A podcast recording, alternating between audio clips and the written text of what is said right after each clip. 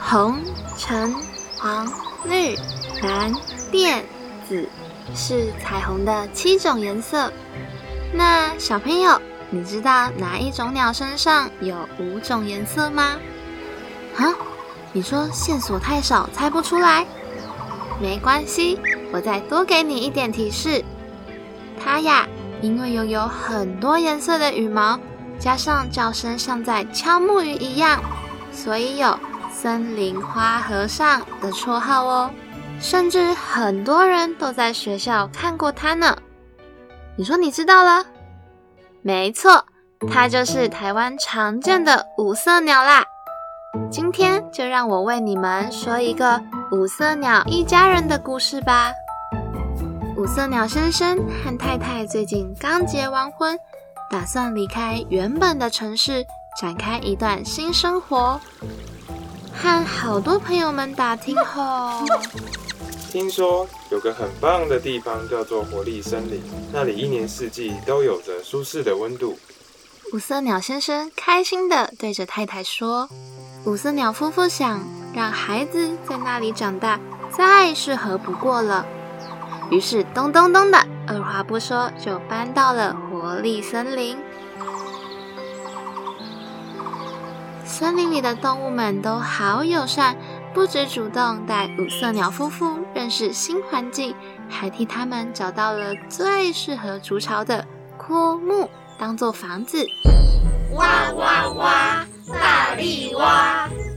不到一星期，五色鸟夫妇就在树干里布置了一个温暖又舒适的家。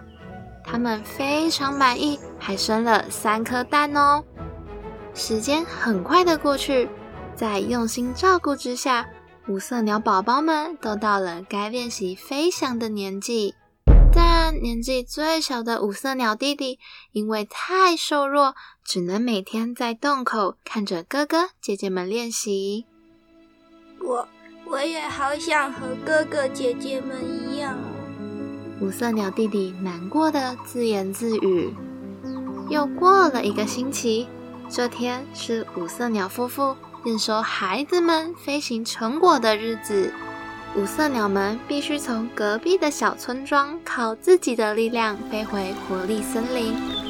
虽然爸爸妈妈都会陪在身边，但对小五色鸟来说，还是一段不容易的路程。五色鸟妈妈对着弟弟说：“阿迪亚，你一个人能好好顾家吗？”“我……我……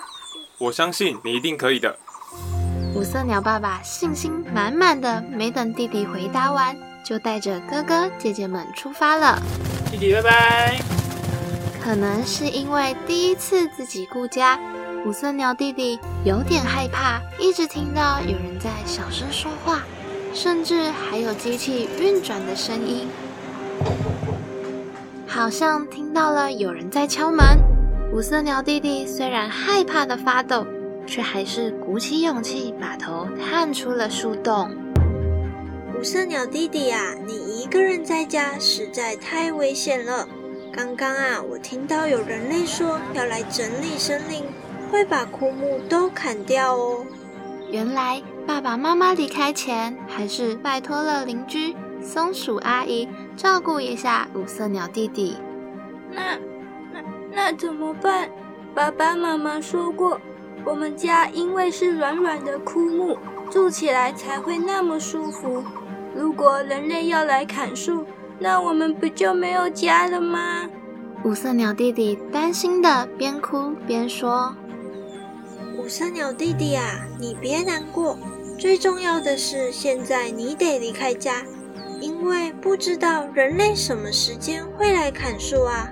不介意的话，先到松鼠阿姨家待一下吧。”我已经请森林里的伙伴去隔壁村庄找你的家人了，应该不用多久，他们就会回来了。松鼠阿姨坚定地说。于是，松鼠阿姨带着五色鸟弟弟爬上了他的家。弟弟，你看，人类正在砍树了，幸好你们都不在家，才没有因此受伤。但。但房子都没有了。全家人都好好的，就是不幸中的大幸啦。松鼠阿姨安慰地拍拍五色鸟弟弟的肩膀。小朋友听完这个故事，是不是觉得心里酸酸的呢？人类呀，因为担心野外的枯木没有被照顾，会产生虫害、鼠害，所以整理环境时会把枯木都砍掉。但是这样的举动也会容易伤害到住在枯木里面的生命哦。